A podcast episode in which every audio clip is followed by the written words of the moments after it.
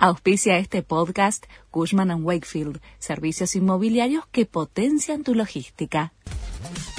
La Nación presenta los títulos del martes 18 de octubre de 2022.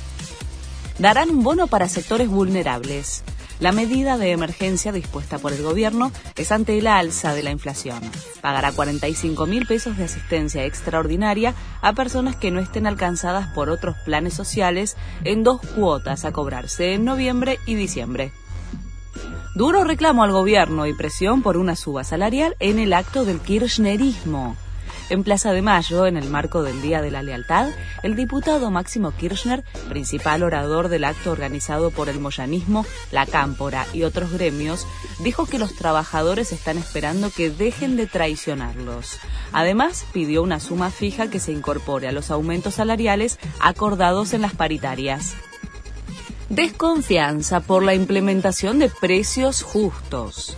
El programa que quiere llevar adelante Economía tiene resistencias en el sector privado, donde dicen que es inviable avanzar con un etiquetado de envases con el precio del producto y mantenerlo invariable por 90 días. El gobierno quiere implementar un virtual congelamiento de precios del 1 de diciembre al 28 de febrero. Ucrania denunció que Rusia ya destruyó el 30% de las centrales eléctricas. Con sus bombardeos, el Kremlin provocó cortes masivos cuando el país se acerca a transitar los meses más fríos del año. Desde el 10 de octubre, el 30% de las centrales ucranianas fue destruida, indicó Volodymyr Zelensky en Twitter. Además, reiteró su rechazo a negociar con Vladimir Putin. El partido entre Boca y Gimnasia sufrió una nueva postergación.